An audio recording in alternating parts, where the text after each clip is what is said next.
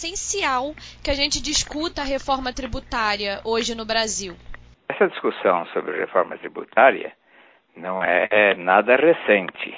É, nós estamos discutindo isto já desde os anos 60, na verdade. Né? É, são 54 anos em que nós sempre pensamos que o modelo tributário brasileiro não é o mais indicado. E realmente ele não é. O Brasil é, tem uma situação tributária extremamente complexa. Né? Nós temos é, atualmente cerca de 75 a 90, pode variar um pouco esse número, entre tributos e taxas que são cobradas da sociedade. Né? É, temos renúncias fiscais que privilegiam exclusivamente alguns segmentos da sociedade. É, atualmente nós temos um problema de guerra fiscal que impacta cerca de 84 bilhões de impostos estaduais. Temos um contencioso fiscal enorme, porque a burocracia para declarar impostos, ela realmente leva a isto. Então, as empresas que se sentem prejudicadas vão para a justiça para poder discutir, e essa discussão fica anos, né? Então, na verdade, é, isso sem considerar os custos da burocracia pura e simples para poder declarar impostos, porque todos os nossos impostos são declaratórios. Né? Então, na verdade, o que a gente vive é um sistema extremamente caótico. O sistema tributário brasileiro é absolutamente caótico e realmente seria muito adequado e melhor para o Brasil se nós pudéssemos realmente simplificar tudo isto e conseguir que as empresas possam, as empresas e as pessoas físicas possam cumprir as suas obrigações com o fisco de uma maneira mais simples. Por isso é que se justifica essa discussão sobre reforma tributária. Né?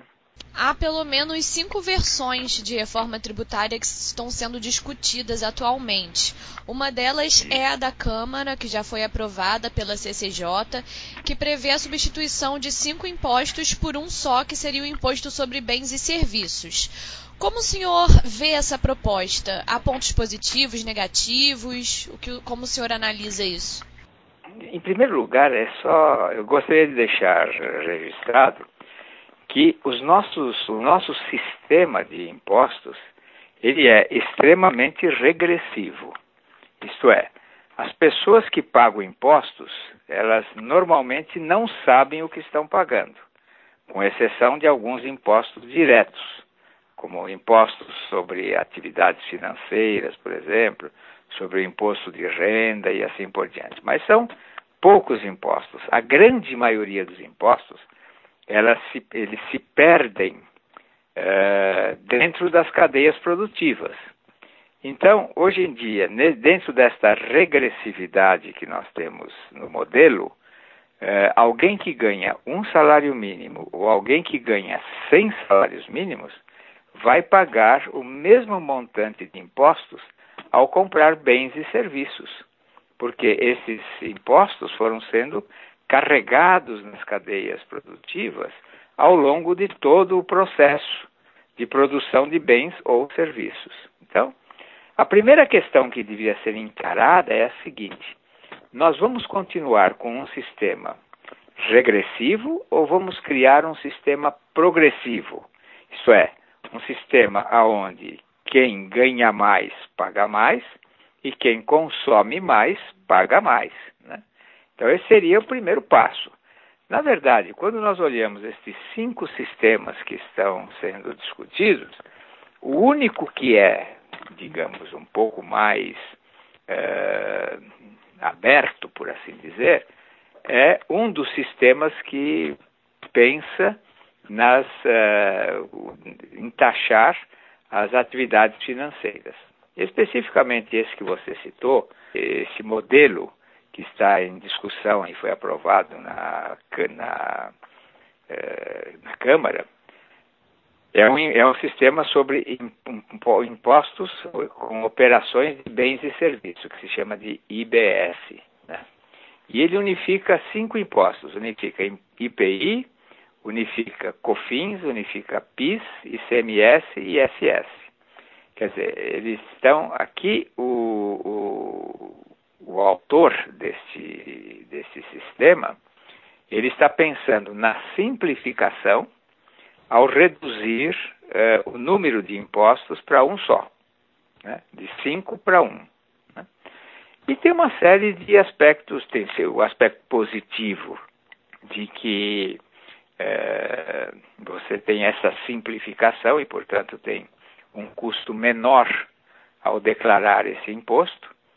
Ele continua sendo declaratório, o que significa que não vai é, diminuir a burocracia, mas é, essa burocracia se simplifica.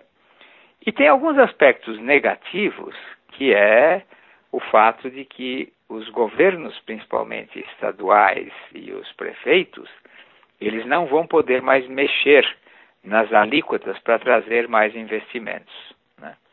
Então, o que vai acontecer é que os estados mais ricos vão ter maior concentração de investimentos e maior concentração de produção, porque hoje o que faz com que haja uma descentralização no Brasil é a chamada guerra fiscal, aonde municípios ou estados oferecem incentivos para que os investimentos saiam da região sul-sudeste e caminham para o centro-oeste e para o, para o nordeste. Né?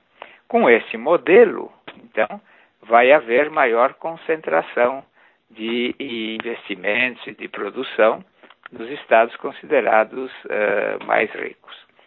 Uma outra questão é que esses, esses impostos eles passariam a ser um imposto, impostos, um novo imposto, digamos, ao juntar os cinco, eh, passaria a ser, passariam a ser eh, impo, passariam a ser impostos eh, federais. Né? Então, o que acontece é que os estados e municípios perdem o controle sobre a arrecadação. E isso daí faz com que a União seja muito mais centralizadora e seja uma transferidora de recursos para os estados e municípios, como se dá hoje. Né? Além de tudo, na, na maneira como o imposto se apresenta hoje, não existe definição de alíquotas. Então, nós vamos ter que aguardar um pouco mais para ver o que realmente, como esse imposto realmente vai aparecer para a sociedade. De positivo mesmo, a única coisa que existe é essa questão relacionada com uma simplificação, nada mais. Por outro lado, né, a versão do governo ela não está pronta ainda, mas indica que a ideia é criar um imposto tipo IVA, né, para substituir impostos federais. O que já é possível adiantar sobre a proposta do governo? Nós temos no Senado, na verdade, um outro imposto que tem basicamente o mesmo objetivo do imposto em discussão na Câmara. É, só que ele, nesse caso, ele se denomina um imposto IVA geral, mas poderia ser chamado também de imposto sobre operações de bens e serviços. Do mesmo jeito, IBS, do mesmo jeito que o imposto que está sendo discutido na Câmara. Esse daqui está sendo discutido no Senado, aliás, já foi aprovado numa das comissões do Senado. Né? É, diferentemente do anterior, em vez de simplificar é, cinco impostos em um, ele faz nove impostos em um. É, também ele tem como adicional o fato de que ah, esse, esse IVA iria conter aquilo que a gente chama de INSS patronal, que é pago quando as empresas registram os seus funcionários. Né? E esse, esse novo IVA, esse IVA do Senado, ele iria zerar a alíquota patronal na folha de pagamentos. Além disso, ele cria um imposto seletivo federal sobre a venda de energia elétrica, combustíveis, telecomunicações, cigarros, bebidas e automóveis. Uh, e de grande novidade, e isso é muito positivo, que poderia ser copiado pelos outros eventuais sistemas que fossem preferidos pelos deputados e senadores e pelas autoridades que discutem as questões tributárias, é que esse IVA do Senado ele prevê que a cobrança do imposto seja retido em cada transação de compra e venda através de transações eletrônicas. E ele acaba com a burocracia declaratória. Então, este tem como grande aspecto positivo não só a simplificação tributária, mas o recolhimento eletrônico, eliminando-se esse processo de uma, um grande contingente de pessoas para poder avaliar quanto tem que ser pago e preparar toda a burocracia para que esse seja pago. Né? É, existem alguns pontos é, que são é, ainda bastante sensíveis nesse imposto. Né? Por exemplo, eles zeram os impostos para máquinas e equipamentos, é, acaba com a contribuição social sobre o lucro e mantém o imposto de renda progressivo. Ele, ele cria um fundo de equalização de receitas per capita para os estados e municípios mais pobres. Enfim, tem uma, ele é um pouco mais completo, por assim dizer, na sua, na sua formulação do que o imposto que está na Câmara, apesar de, se, serem muito semelhantes. Né? Ah, o ponto negativo é que é, ele não está totalmente definido e tem uma série de interrogações, mas comparando esses dois, o imposto, o modelo de reforma tributária que está sendo discutido na Câmara e o modelo de reforma tributária que está sendo discutido no Senado, o, do, o modelo do Senado é bastante superior. Tem uma proposta que também é defendida por alguns setores que cria um tributo sobre a movimentação financeira, né, que seria nos moldes da extinta CPMF para substituir os impostos hoje em vigor, com exceção do imposto de renda. Seria também uma solução viável? Essa é a proposta do chamado Instituto Brasil 200. E é também uma. O governo, por assim dizer, ele está um pouco dividido. É, algum o Ministério da Economia ora pende para um IVA nacional, ora pende para um imposto único, né? é, que seria esse imposto sobre transações financeiras. Pessoalmente, e a própria experiência tem demonstrado, é que esse é o pior imposto possível para o Brasil. Ele é muito atrativo, principalmente para, para os empresários, porque, como os empresários estão é, absolutamente irritados com toda essa burocracia tributária, com o número de tributos e taxas, com é, a necessidade de, de enfrentar é, impostos declaratórios todos os dias, quando alguém diz para eles, olha, acaba tudo isso, cada vez que você deposita um dinheiro no banco, tira um, um percentual, que se fala seria 2,5%, e cada vez que esse dinheiro sai do banco, o banco tira mais 2,5%, junta tudo isso e manda para o governo federal. E o governo federal redistribui esse dinheiro para o país inteiro. Tá certo? Me parece ser uma coisa absolutamente inviável, completamente inviável. É, inviável por uma, por uma razão muito simples. Né? Primeiro, ele recairia em cascata em cada movimentação bancária. Então, cada vez que alguém movimenta recursos nos bancos, vai sempre pagar, pode ser na, na entrada ou na saída desses recursos, 2,5%. Fala-se em 2,5% para se falar alguma coisa, mas poderia ser 2, poderia ser 1,5%. Poderia ser até como a antiga CPMF, que era 0,65%, mas assim mesmo teve que cair, porque não era um imposto justo, na verdade. Né?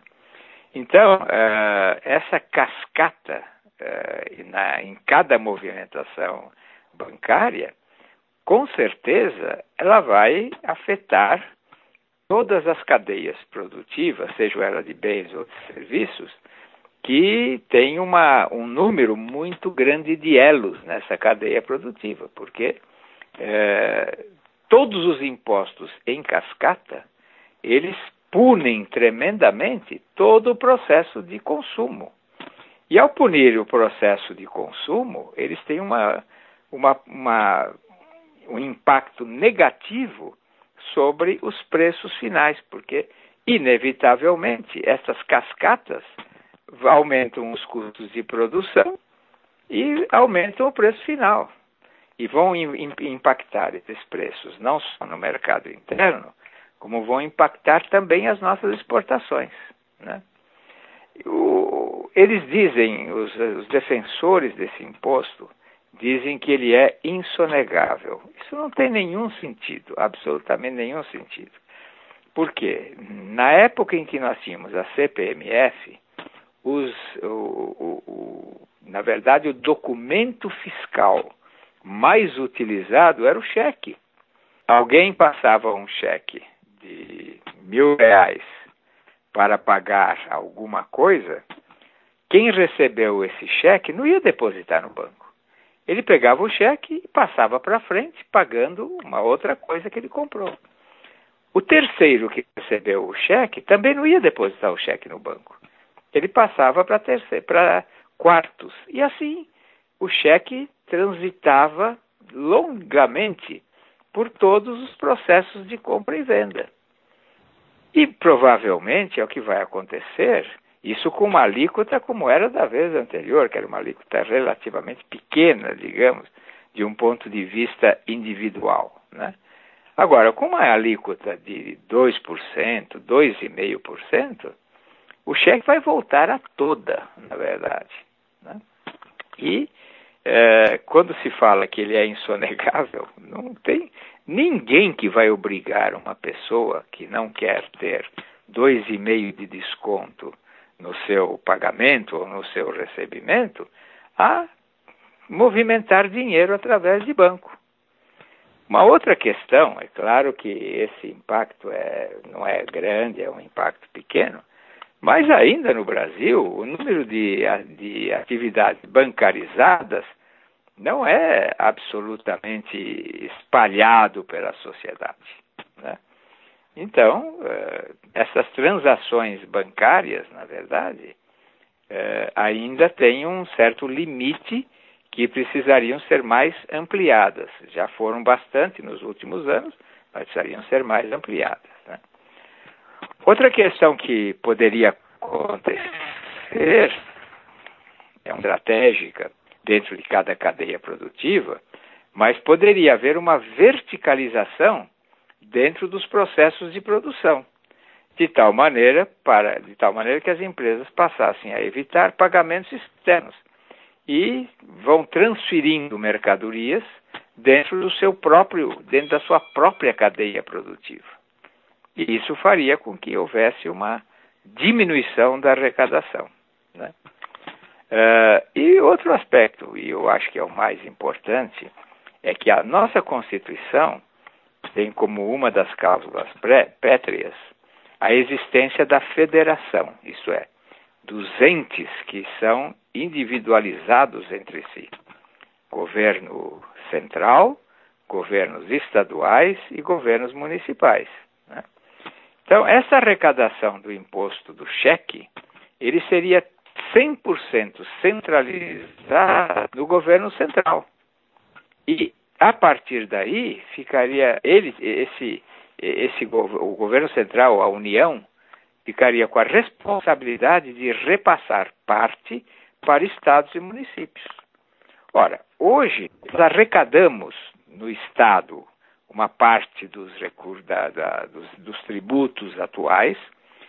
Isso vai para o governo federal e lá o governo federal devolve para os estados e municípios. Então, isso requer uma burocracia estatal incrível que anula uma parte importante uh, daquilo que se arrecada. Com uma CPMF desse tipo, se de um lado você tem uma, uma simplificação nas empresas e na maneira de eliminar tudo que é declaratório, por outro lado, a burocracia estatal para fazer o controle e distribuição dessa arrecadação poderia tender a aumentar. Então, sem dúvida alguma, esse modelo, por mais atrativo que seja, por mais interessante que seja, principalmente para os empresários, ele é o pior de todos eles, porque certamente ele não vai trazer benefícios para o país.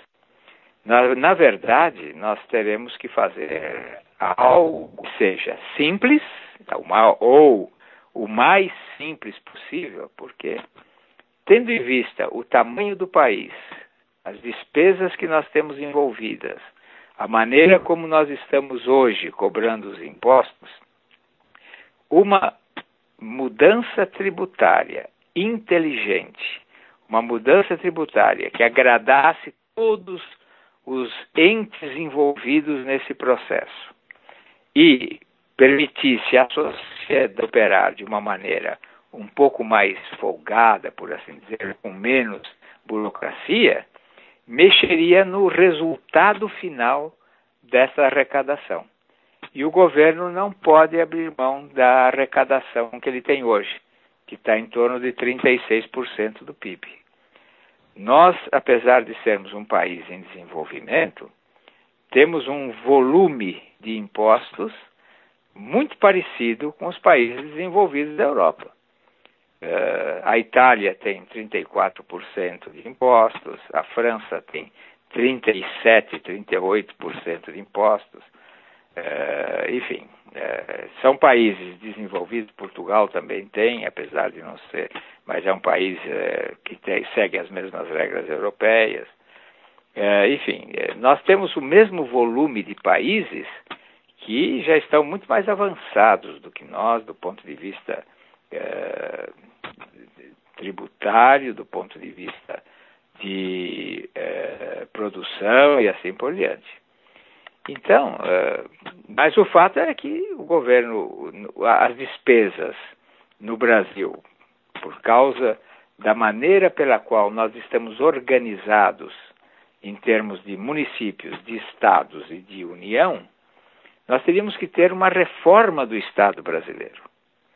É, a reforma do Estado brasileiro poderia fazer com que o percentual de impostos sobre o PIB se tornasse menor, com que a carga tributária se tornasse melhor, menor. Nós não estamos discutindo isso. É, o tamanho da carga tributária no Brasil, ela, ela não está em discussão. Ao contrário, se a sociedade não se organizar para fiscalizar isto, daqui a pouco nós vamos chegar a 40% do PIB, porque eh, tanto os municípios como os estados e a própria União gostariam de poder aumentar mais ainda a carga tributária, porque a, a atual não está dando certo, ou não está dando, não, está atendendo às suas necessidades. Veja a situação do estado do Rio de Janeiro, estado de Minas Gerais, estado do Rio Grande do Sul e assim por diante. Né? Então, nós não estamos discutindo na verdade, a carga tributária. Uma reforma tributária teria que contemplar os impostos envolvidos e o resultado desses impostos, que é a carga. Né? Agora, nós estamos discutindo apenas é como simplificar a maneira de é, declarar e pagar esses impostos. Né? É isso que nós estamos discutindo. Nós estamos discutindo o, o bolo continua sendo rigorosamente o mesmo. Então, dentre todos estes, na minha opinião pessoal, ainda o melhor é esse modelo que está no Senado, que junta nove impostos eh, num IVA, num IVA nacional, é, pago no destino da venda, de maneira eletrônica de tal forma que haveria efetivamente uma melhoria, uma simplificação muito grande em todo o processo tributário. Espero que o Brasil caminhe nesta direção, é, porque é a melhor de todas. De todas as que estão em discussão hoje, na minha opinião, essa é a melhor. Agora fica pendente o conceito tributário, se vamos continuar com o modelo. Esse, no caso da, do, do, do consumo, ele é progressivo, realmente, porque ele vai incidir exclusivamente sobre o preço final. E ao, ao incidir sobre o preço final, a pessoa sabe quanto ela está pagando de impostos. Diferentemente de hoje, que uma pessoa que ganha salário mínimo compra 5 quilos de arroz, ali dentro tem mais ou menos 20% de impostos embutidos, ele está comprando, na verdade, só 800 gramas, de, de 80% do, dos 5 quilos, né? É, e o resto foram impostos que foram para o governo federal, estadual e municipal, é, das suas mais diversas formas. Quando eu digo isso, geralmente alguém me diz assim, não, não, mas o, o arroz está no, o arroz está na cesta básica e ele não paga ICMS. Sim, ele não paga ICMS, mas para desde o momento em que ele foi plantado lá na lavoura até o momento em que ele chega ao supermercado para ser vendido ao, ao consumidor, tem uma, um grande número de tributos e taxas que foram incidir, incididos em cascata sobre a formação dos preços finais desse saco de 5 quilos de arroz. Portanto, ele pode não ter ICMS na hora da, da venda, mas tem todo um, conjunto de impostos que foram sendo eh, se, se acumulando desde o momento que alguém comprou a semente e comprou o adubo para plantar o arroz. Isso para dar um, um exemplo simples. Né? É, idealmente, este modelo que está em discussão no Senado, ele resolve essa questão da progressividade, porque as pessoas vão ficar sabendo quanto efetivamente pagam de impostos em cada compra que fazem. Por isso, eu pessoalmente prefiro esse modelo e espero que ele progrida, porque dentro dos processos que estamos envolvidos, que é simplificação, e não discussão sobre montante tributário, esse é o melhor de todos esses que estão em discussão.